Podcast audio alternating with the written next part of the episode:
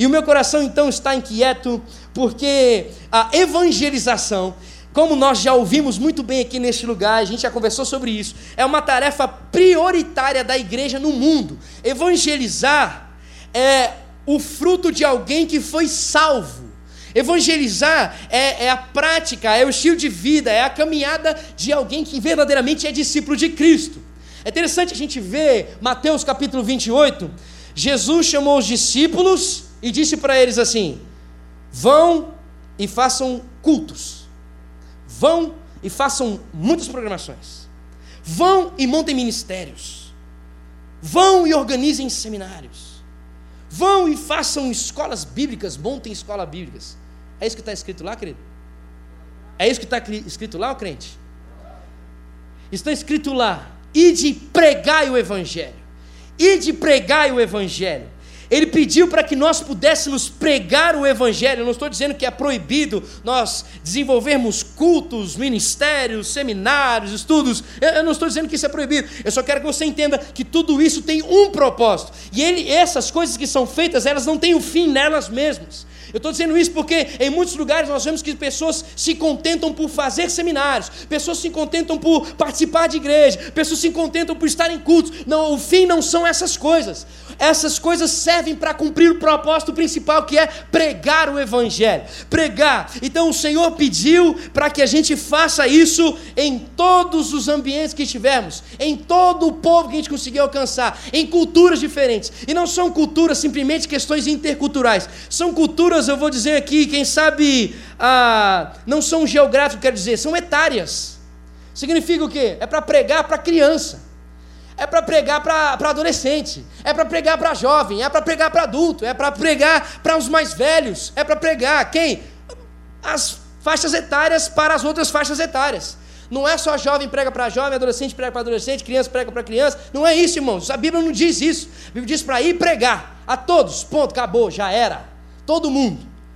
E eu estou querendo dizer isso para você, é uma coisa que aí você fala assim, pô, Igor, mas isso é beleza, isso é, isso é, meio óbvio, né? Você está dizendo. É óbvio, querido?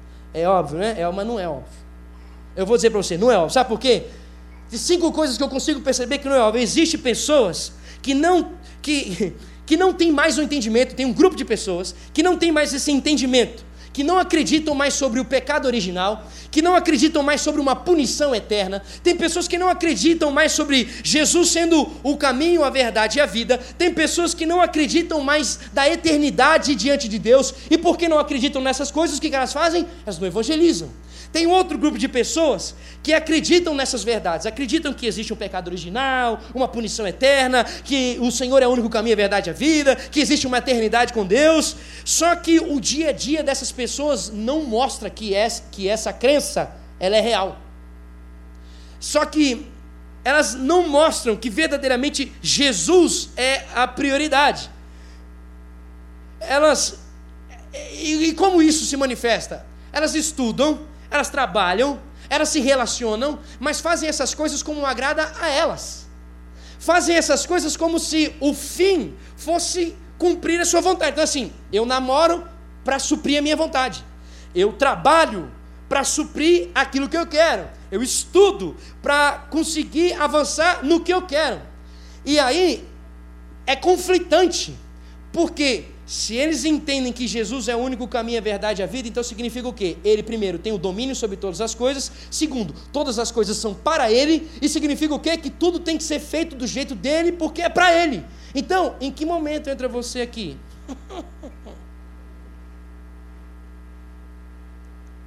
então, elas acreditam, mas o dia a dia não demonstra o que verdadeiramente foi dito. Esse é outro grupo de pessoas. E aí, por causa disso, o que, essas pessoas fazem? Não evangelizam. O outro grupo de pessoas são pessoas que acreditam nessas verdades que a gente disse, mas elas têm medo de serem inconvenientes. Tem medo de ser inconveniente com seu amigo, com familiar. Aí tem medo de ser comparado como um cristão igual os da TV. Tem medo de ser comparado com, com, com pessoas que falam, é, que podem dizer para você, ah, você é um religioso, mas você é um fanático. E aí fica, ficam adotando uma declaração assim, é, se necessário, use palavras. Né? E, e, é, e, é, e, é, engraçado, porque elas falam assim, se necessário, usem palavras, para não fazer o que tem que fazer.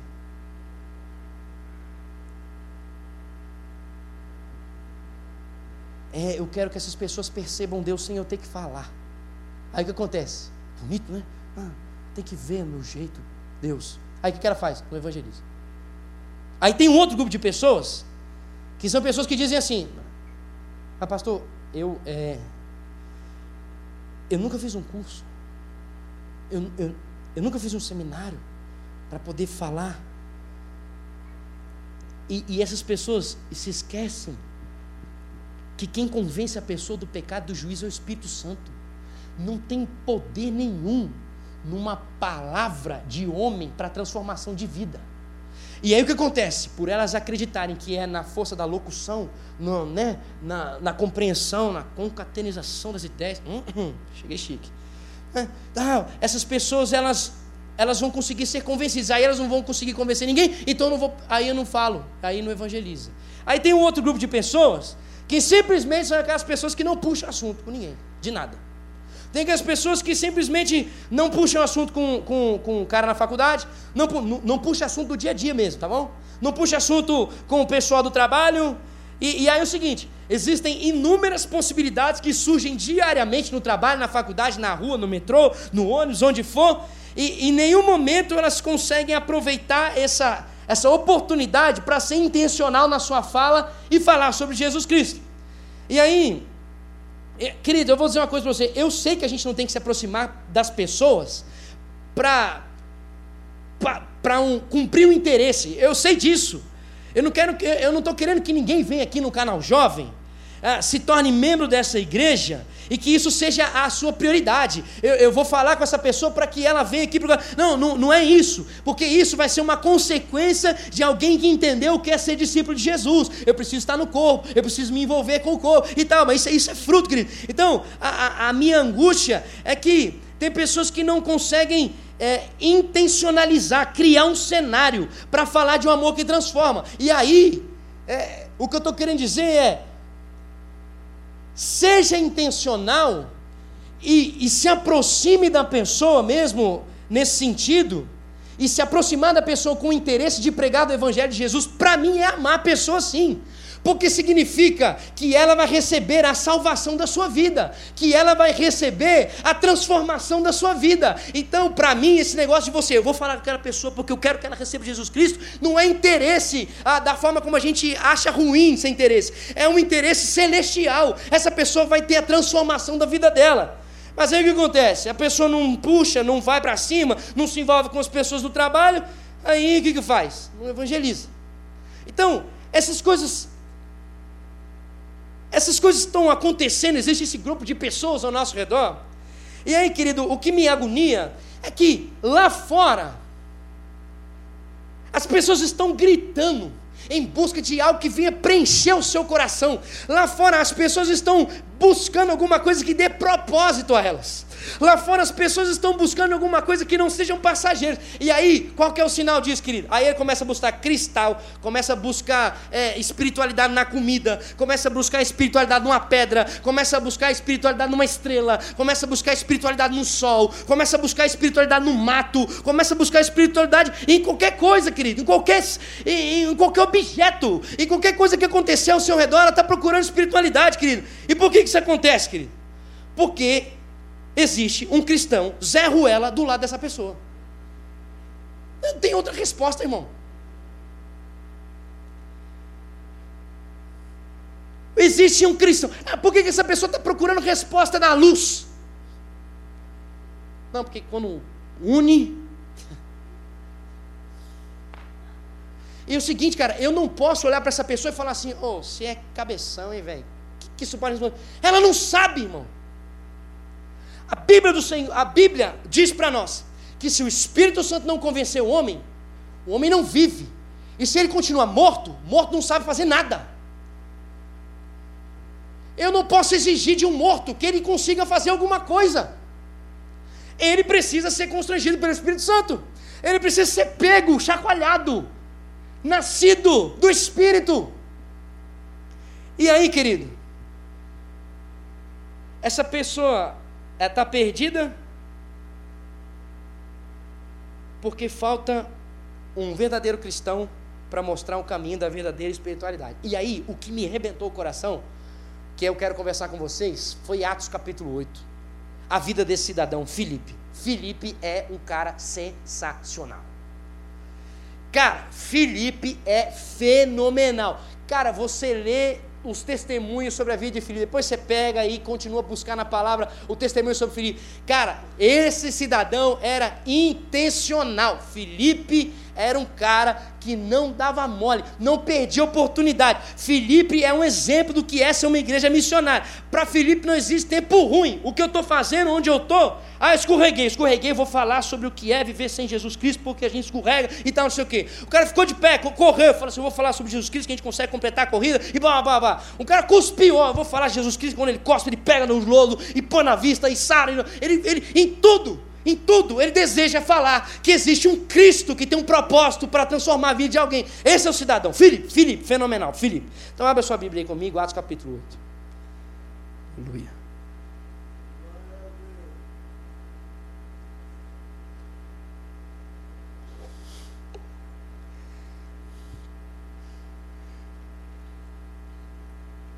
O título, sei lá, se pode ser um título aqui nessa noite que eu quero deixar no seu coração, um resumo aqui é: seja ou provoque pregando o evangelho agora. Agora. Provoque pregando Jesus agora. Glória a Deus, porque tem dois crentes aqui. Provoque pregando Jesus agora. Tá melhorando. Até o fim vai pegar todo mundo. Atos capítulo 8, versículo 3 ao versículo 8. Olha só o que diz a palavra do Senhor. E Saulo assolava a igreja, entrando pelas casas. Saulo é aquele cidadão, hein? Esse testemunho aqui é o cara antes de Jesus Cristo. Olha o que ele fazia. Depois virou Paulo, né, irmãos? Mas aí antes, olha só. Saulo assolava a igreja. Ele entrava pelas casas, arrastando homens e mulheres, os encerrava na prisão. Mas os que andavam dispersos iam por toda parte anunciando a palavra. E descendo Filipe, ao cidadão a cidade de Samaria lhes pregava a Cristo. E as multidões unanimemente prestavam atenção ao que Filipe dizia, porque ouviam e viam os sinais que ele fazia, pois os espíritos imundos saíam de muitos que, que, que os tinham, clamando em alta voz, e muitos paralíticos e coxos eram curados. E havia, olha como termina o versículo, e havia grande alegria naquela cidade. Eu quero só deixar isso já de início claro para o seu coração. Olha o que acontece quando o evangelho chega na vida de alguém. O que diz aqui? Havia alegria. Olha o que acontece quando o evangelho chega numa família. Olha a consequência do que acontece quando o evangelho chega numa cidade. Alegria, querido, satisfação, prazer, alegria. Quando chega numa cidade, Jesus Cristo, o evangelho, a vida muda. A alegria que vem de Deus passa a envolver uma cidade. Agora pula para mim aí em Atos capítulo 8, versículo 26 ao versículo 31. Diz assim: E o anjo do Senhor falou a Felipe dizendo: Levanta-te e vai para o lado sul, ao caminho que desce de Jerusalém para Gaza, que está deserta. Para por aí. Olha só que legal. Felipe, a gente viu atrás o que estava acontecendo. Felipe estava pregando, as pessoas estavam sendo libertas, as pessoas estavam sendo saradas, o evangelho estava avançando, é isso que estava acontecendo. A cidade estava feliz, era essa vibe que Felipe estava desfrutando. Aí chega o Senhor nessa vibe e diz assim: ó, fica de pé, vai lá para o lado do deserto. Deus tirou Felipe de um lugar, estava ali influindo, para mandar ele para um lugar difícil. E eu vejo que isso é parte do processo de Deus para que a gente continue entendendo que, primeiro, a obra não é nossa, o fruto não é para nós. E terceiro, nós não fomos chamados para ficar na nossa zona de conforto. Nós fomos chamados para cumprir um propósito maior que é pregar o Evangelho de Jesus Cristo e obedecer a Ele onde nós estivermos. Então já aqui já tomamos um manai. Segue o versículo. E levantou-se. Aí o que, que, o que, Felipe fez? Felipe, um cara que era louco por, pelo pai, fez o quê? E levantou-se e foi. E eis que um homem etíope, eunuco, mordomo mor de Candace, rainha dos, dos etíopes, o qual era superintendente de todos os tesouros, e tinha ido a Jerusalém para a adoração, regressava e assentado no carro lia o profeta Isaías. Querido, quem era esse cidadão, esse etíope? Era simplesmente, vamos pensar aqui, um ministro da fazenda da Etiópia. Era só esse nível que era esse cidadão que o texto está dizendo aqui. E aí, olha só que interessante, esse homem, ele estava, ah, ele estava em contato com essa fé judaica. Ele tinha ido em um lugar para buscar a presença de Deus. Ele queria conhecer um caminho ah, para se relacionar com Deus. Ele estava sedento por ter uma esperança de viver uma nova vida e, e encontrar então um novo sentido de vida. Aí segue o versículo. E disse o Espírito a Felipe: Olha só, chega-te e ajunta-te a esse carro. Olha que animal. O cara estava passando, o Felipe estava próximo do carro. E aí então o Senhor viu o coração do cidadão que estava morrendo de vontade de conhecer a ele, blá, blá, blá, blá, sedento pela presença dele. E aí, em intimidade com o Felipe, falou assim: Filipão, cola lá no carro, vai para lá. E é interessante, sabe por quê? Porque esse é o nosso Deus, ele não muda. É o mesmo Deus que continua falando hoje para a gente, fala assim: sabe aquela moça que está do outro lado ali do vagão? Vai lá falar com ela. Sabe aquele cara que está sentado lá no final do banco do ônibus? Então, vai lá falar com ele. Sabe aquele carro que parou do seu lado no farol aí? Abre o vidro e fala para ele que eu amo ele. Então, Jesus continua o mesmo. Continua fazendo a mesma coisa. Aí continua o versículo. E correndo Felipe, oh, Felipe é fenomenal, velho. Jesus falou, estou seguindo. Olha aí. E correndo Felipe, ouviu que lia o profeta Isaías. Olha isso, meu velho. E disse: Ei, entendes tu o que lês? E ele disse: Como que eu vou entender se alguém não me ensinar? Ah, irmão, como que eu vou entender? Olha a pergunta do cara para filho: Como que eu vou entender o que eu estou lendo se eu não tenho ninguém para ensinar? Aí, a minha pergunta já aqui: quantas pessoas no nosso ciclo vão pegar a Bíblia e vão entender o que a Bíblia está dizendo? Quantas pessoas da sua faculdade, quantas pessoas do seu trabalho vão pegar a Bíblia e vão conseguir entender quando elas abrirem crônicas. Vou entender alguma coisa quando elas abrirem números. É Apocalipse. Irmão, aqui que está o negócio. Essas pessoas vão saber que tudo que está escrito diz sobre Jesus Cristo. Elas vão conseguir entender que é sobre a morte e ressurreição de Cristo aquilo que está sendo dito ali. Queridos, Cadê os amigos dessas pessoas que vão fazê-las entenderem como Felipe fez esse cara entender o que ele estava buscando na presença do Senhor. Quantas vezes será que as pessoas do nosso ciclo de relacionamento, na nossa faculdade, do nosso trabalho, pegam a Bíblia angustiadas, no escondidas, sei lá, no lugar para ler e não conseguem entender, porque falta aqueles amigos que vão dar a chave daquilo que está escrito, mostrar e falar que isso é a ressurreição e a vida de Cristo. Cadê esses amigos? Aí, querido, vai vendo. Corre aí mais para frente, versículo 35 ao versículo 40. Então Felipe abrindo a sua boca e começando nessa escritura, lhe anunciou a Jesus. E indo, olha só que louco, e indo eles caminhando, chegaram ao pé de uma água e disse o eunuco: Eis aqui água. Olha o nível que esse cara ouviu. Eis aqui água. Quem impede de eu ser batizado? Eu vou seguir, eu ia fazer uma brincadeira, eu vou seguir. E diz Felipe: é lícito, se crês de todo o coração. Olha a resposta do cidadão. Creio que Jesus Cristo é o Filho de Deus. Creio que Jesus Cristo é o Filho de Deus. E mandou parar o carro, e desceram ambos a água, tanto Filipe quanto Eunuco, e o batizou. E quando saíram da água, o Espírito do Senhor, ah, aqui eu gosto também, o Espírito do Senhor arrebatou Filipe, e não viu mais o eunuco, e jubiloso, continuou seu caminho. Ei, como é que o cara. Presta atenção, o cara estava do lado dele. Bom, velho, isso é animal. O cara estava do lado dele. Batizou, falou, pá, pregou para ele. O cara entendeu o que estava escrito. Aí ele falou assim: eu, ele entendeu tanto que ele disse: O que me impede de eu ser batizado? Olha que fenomenal. Aí eles foram. Fui batizou o cidadão. Depois de ter batizado o cidadão, o cara some. Eu fui batizado, tal, vou dar um abraço, depois dou um abraço, beleza, estou saindo, quando eu saio. Felipe. Na água.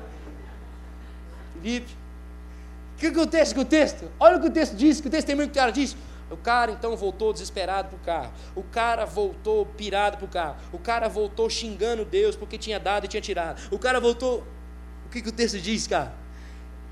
Ele voltou jubiloso e continuou o seu caminho. Velho. O que mais importava para ele veio, acabou, o resto é resto. O que mais interessava, o que mais trazia verdade e vida para ele, foi aquilo que ele recebeu, Jesus Cristo, uma nova vida. Ele voltou jubiloso, ele não se importou com as circunstâncias, por quê? Porque ele tinha sido salvo, ele estava vivendo uma nova perspectiva de vida, ele podia continuar o seu caminho, agora o seu caminho de uma forma diferente. E Felipe se achou em Azoto, ó cidadão, buf, outra cidade. E indo, passando anunciava o evangelho em todas as cidades, até que chegou a Cesareia. Vou parar aqui. Queridos, esse cara que estava lendo hora sobre Isaías e não entendia nada, ele disse assim: ó, creio que Jesus Cristo é o Filho de Deus. Ele disse que creio que Jesus Cristo é o Filho de Deus e desejou se batizar. O que é louco, querido, é que essa declaração tem como pano de fundo certamente compreender que Jesus, então, Deus encarnado, é o supremo sacerdote, é o sacrifício perfeito e suficiente, e é aquele que alinha o homem à vontade de Deus. Então, por alguém compreender que Deus que Jesus é o Deus encarnado, é o supremo sacerdote, é aquele que o sacrifício limpou de todo pecado, é aquele que restaurou a sua vida com o próprio Deus, é aquele que fez ele unir com ele. Qual foi o fruto disso? Alegria, satisfação, felicidade. Voltou a caminhar feliz, porque mais uma vez, todo aquele que recebe o Evangelho vive uma alegria genuína, todo aquele que é alcançado pelo Evangelho vive uma satisfação em meio a toda e qualquer dor. O Evangelho é a nova vida de vida. O Evangelho é a verdade que transforma, que liberta.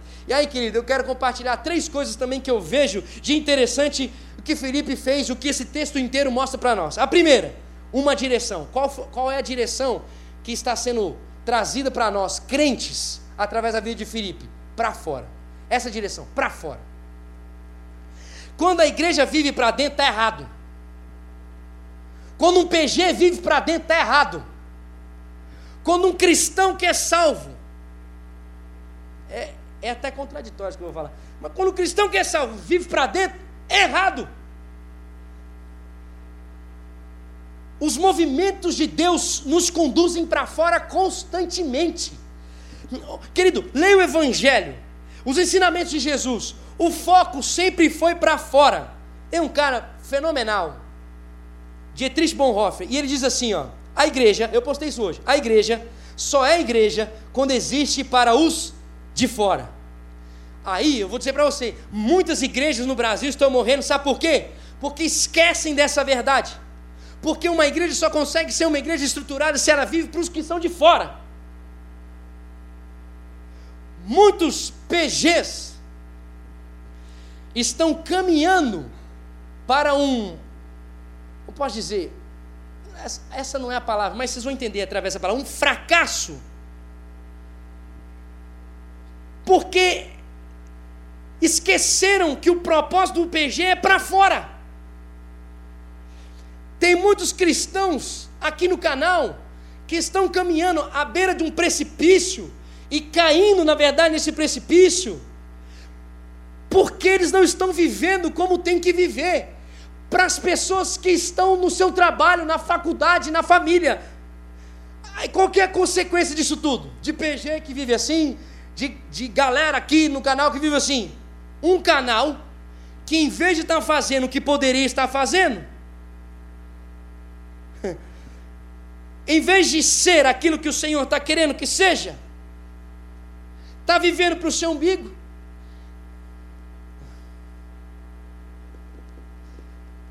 E sendo um canal que está aquém daquilo que Deus está esperando de nós.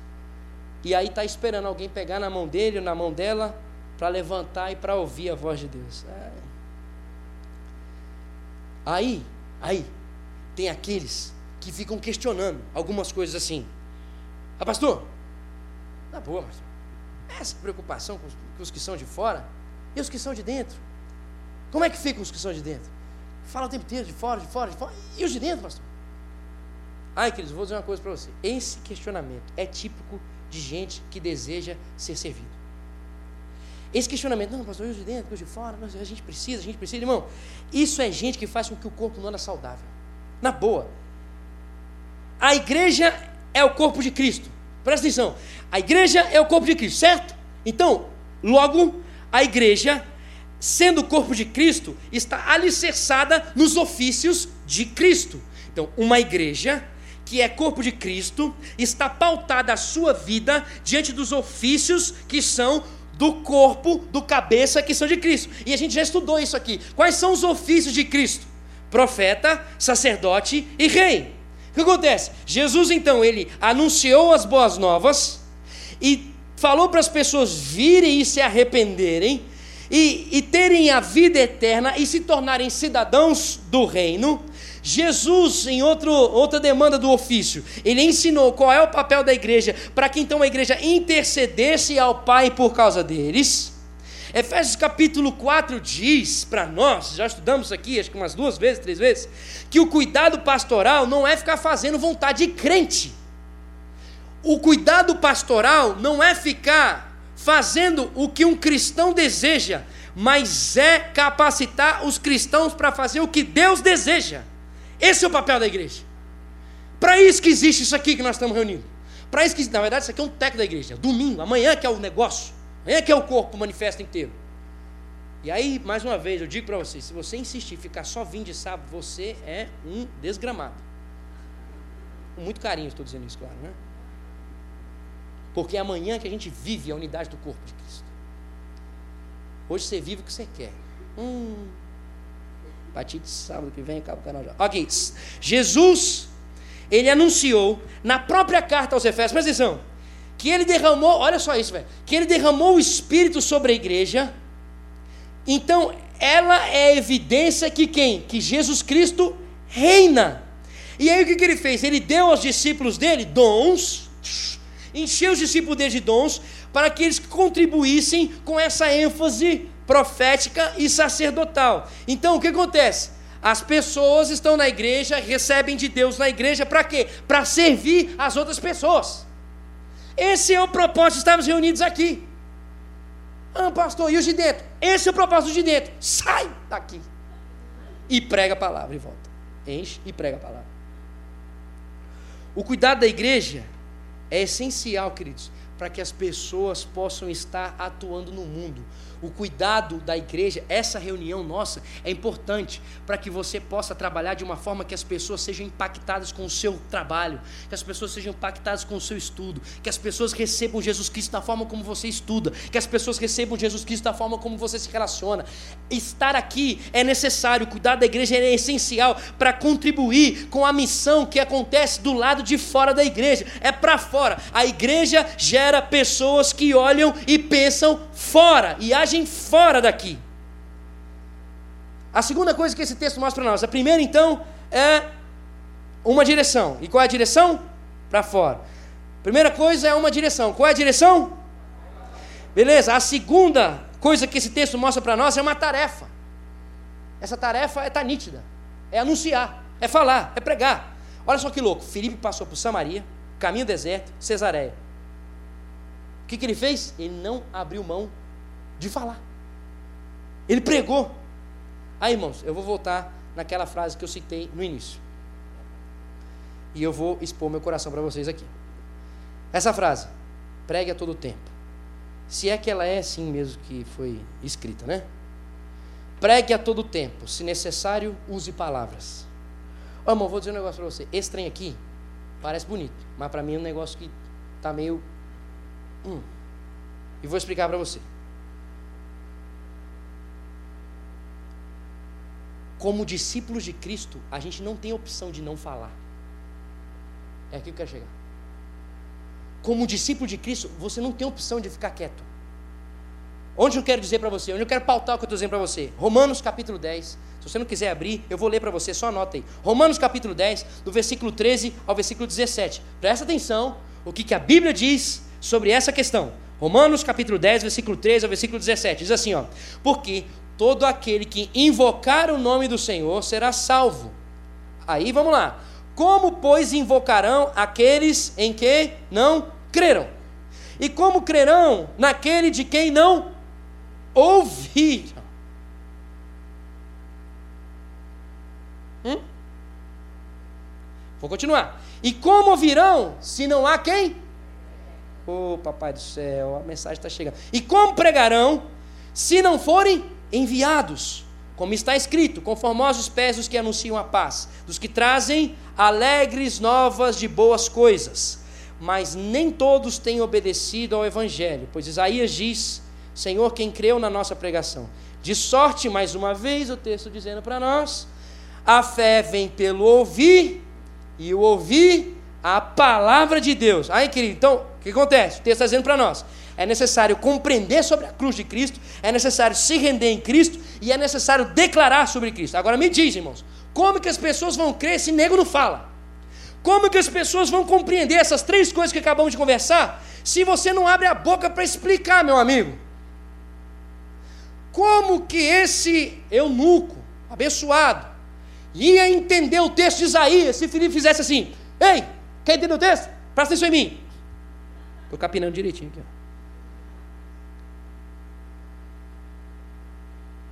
Você quer entender esse texto? Espera só um pouquinho. o livro e começar a estudar.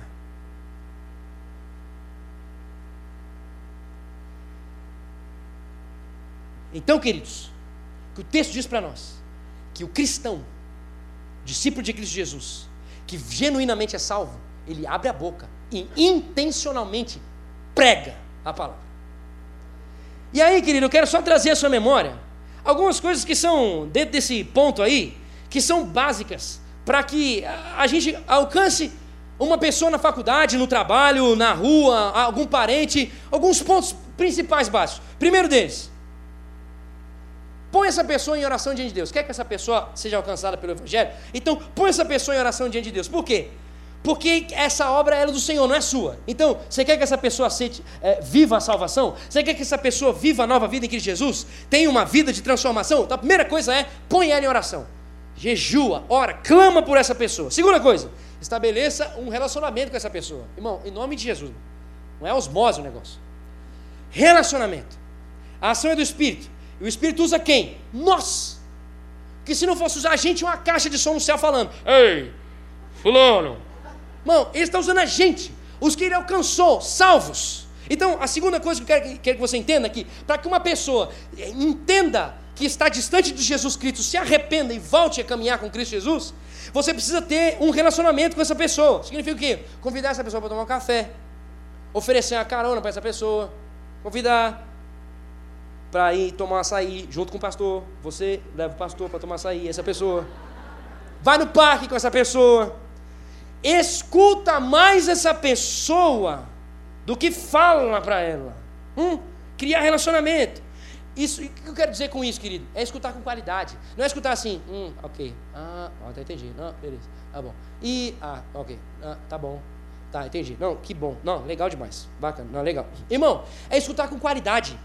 Interessado no que a pessoa está dizendo. Mas como assim? Que é isso? Aonde? Hã? Outras são as perguntas. É sério? Não. Me, me detalhe esse negócio. Interesse. É para você escutar com qualidade, é ganhar o coração dessa pessoa. Por quê? Porque assim você ganha o direito de ser ouvido, meu amigo. Porque se você é uma pessoa que está interessada, as pessoas vão te ouvir, meu amigo. Se você está interessado por alguém, essa pessoa, quando você falar alguma coisa, vai falar assim: Poxa, tem valor o que você está dizendo. Agora, você não dá valor que ela fala e quer que dê valor que você fala. e a última. Não, a quarta, não é? Uma, duas, terceira coisa. Primeira é botar em oração. Segunda é estabelecer relacionamento. E escutar com qualidade e ganhar o direito de ser ouvido. Terceiro, servir essa pessoa, querido. Procura a necessidade dela. Sabe qual é a necessidade que ela está passando? Aonde é essa necessidade? E serve. Serve, querido. Ela está passando necessidade no quê? Como que ela precisa? Aonde que ela precisa? Serve essa pessoa. E por último, conta a sua história. Por último, Abra o seu coração e diz o que Jesus fez com você. Conversa com aquilo que Deus começou a fazer e trabalhar com você. Porque aí, amigo, quando você ora, quando você ouve, quando você ganha o direito de ser ouvido, quando você serve essa pessoa, e aí você vai contar o que Jesus fez na sua vida, isso que você vai contar é verdade. Não é mentira. É recebido com peso. É recebido de uma forma que existe transformação, porque é uma obra que é gerada pelo Espírito Santo, não é na sua potência disso aí, não. Ah, fiz essas coisas aí, a pessoa não aceitou Jesus, não, irmão. Isso é uma obra que tem que ser transformada, trabalhada e gerada, e é pelo Espírito Santo. A terceira coisa que eu posso entender aqui, para a gente avançar e já ir encerrando. A terceira coisa que eu posso entender. O pessoal do louvor já pode subir já. Vamos encerrar. Em nome de Jesus. A terceira coisa que eu posso entender nesse, nesse texto é que existe uma mensagem. Presta atenção, eu vou repetir para você. Qual é a primeira coisa? Uma direção. Qual é a direção? Muito bem, queridos, estão prestando bem atenção. A primeira coisa é uma direção. Qual é a direção? A segunda coisa é uma tarefa. Qual é a tarefa? Anunciar. Então, a tarefa é? E a terceira coisa é uma mensagem. Qual é a mensagem? O Evangelho. Qual é a mensagem? Então, queridos, olha só que animal. A gente lendo Atos capítulo 8, a gente vai ver. Em Samaria, Filipe pregou para todo mundo. Aí, no caminho para o deserto, ele falou no diálogo com o ministro da Fazenda lá. Aí depois ele saiu do, do diálogo, né, deu aquela zup, apareceu em outro lugar. E o que, que ele fez?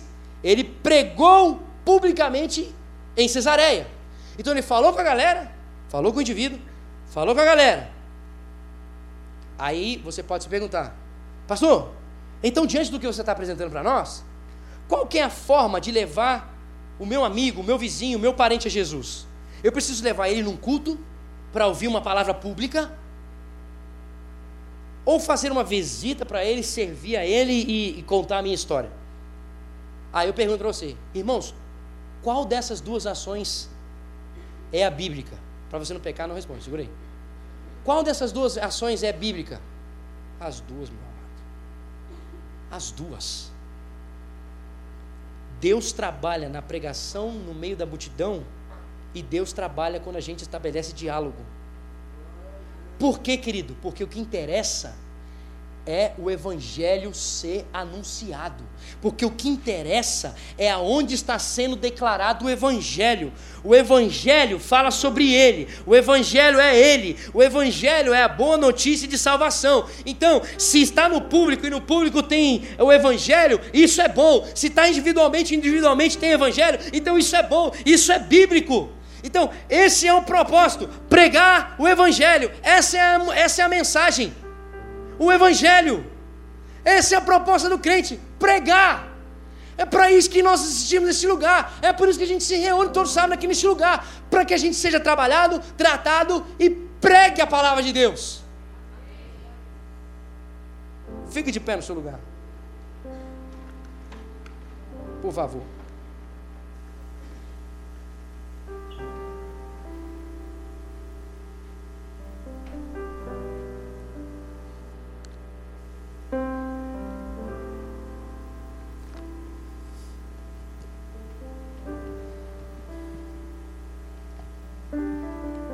Hoje, eu vim dizer para você que um cristão que não prega, isto é, não abre a boca e fala, é questionável se é cristão.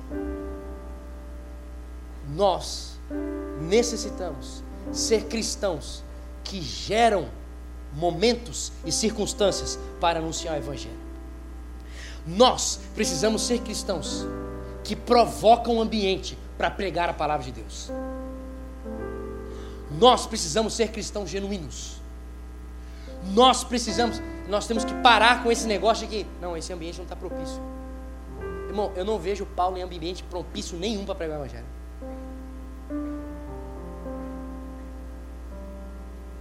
Eu não vejo Jesus andando em ambiente propício nenhum para pregar o Evangelho. Nenhum discípulo, nenhum profeta, profeta maior, profeta menor. O que, que eles fazem? Provocam um ambiente para pregar, provocam uma circunstância para falar, provocam, pregam, e é no momento, e é na hora. Por quê? Pelo amor que eles têm pelas vidas que estão ao seu redor, pelo amor que eles têm pelo Deus que transforma toda uma geração, pelo ardor que eles têm do amor de Deus ser ministrado a todos quantos necessitam desse amor. Um genuíno discípulo ama de tal forma que ele provoca ambiente para pregar do Evangelho.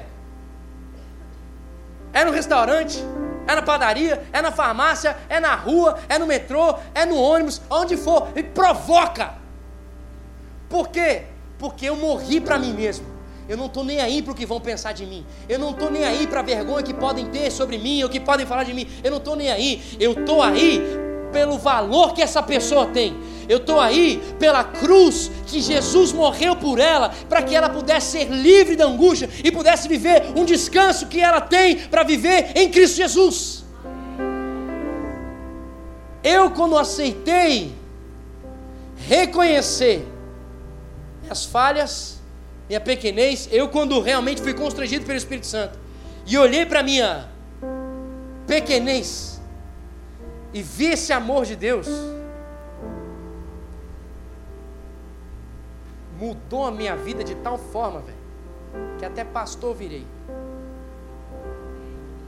E vou dizer uma coisa para você, irmãos.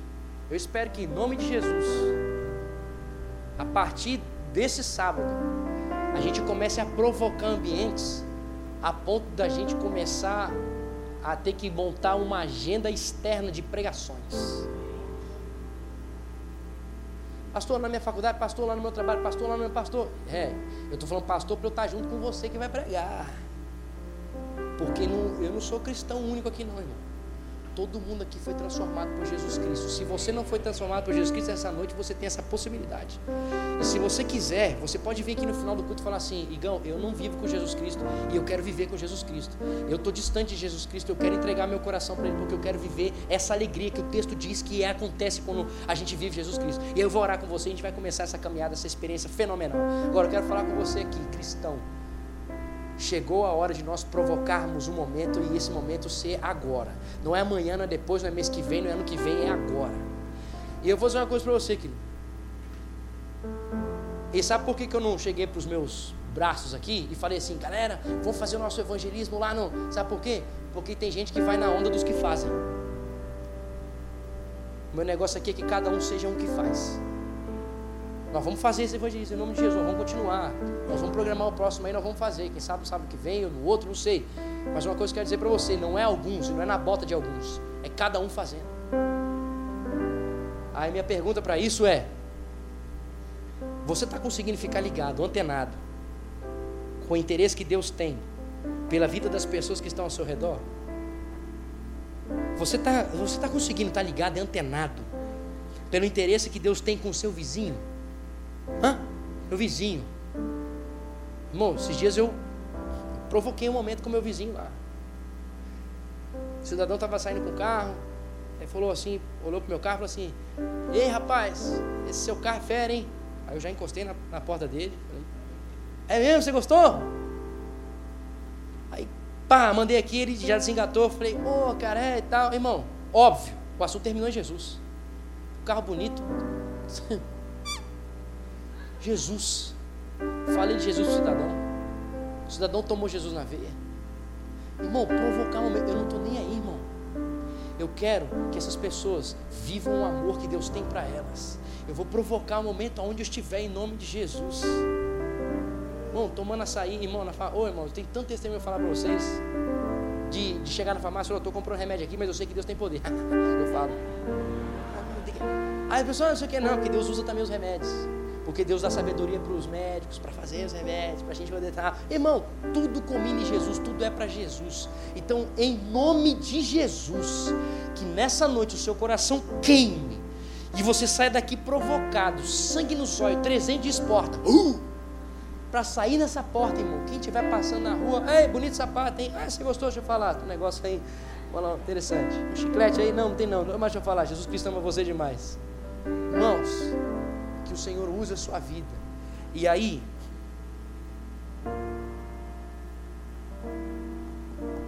que em nome de Jesus você se preocupe com o destino de cada um que está ao seu redor. E aí eu quero encerrar aqui, dando um desafio a cada um de nós nessa noite. Eu queria que você pensasse em cinco pessoas do seu dia a dia agora. Cinco pessoas do seu dia a dia. E que você vai orar para que Deus te dê atitudes intencionais para pregar o Evangelho para essas pessoas aí. Você vai orar por essas pessoas, você vai servir essas pessoas e vai contar a sua história para essas pessoas. Cinco pessoas. Feche seus olhos aí, comece a pensar no seu dia a dia agora. Sua faculdade, seu trabalho, onde você almoça, onde você toma um lanche, onde você toma um café, onde você anda no metrô. Você pode perceber que no metrô às vezes tem os mesmos rostinhos no seu horário que você pega metrô.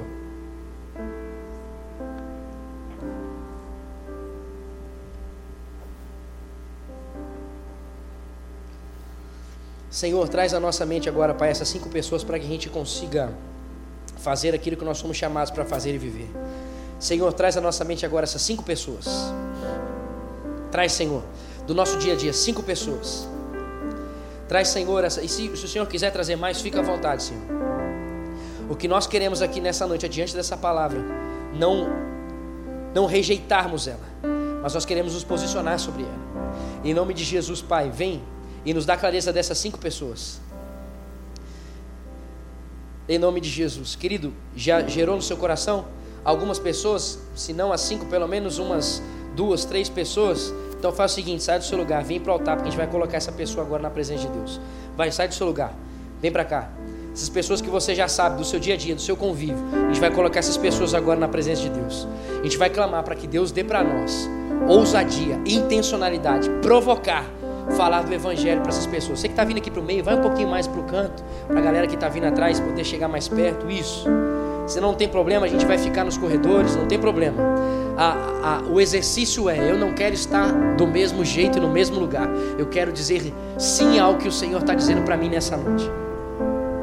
E nós vamos orar por essas pessoas. Então, você já sabe, comece a colocar elas agora diante do Senhor.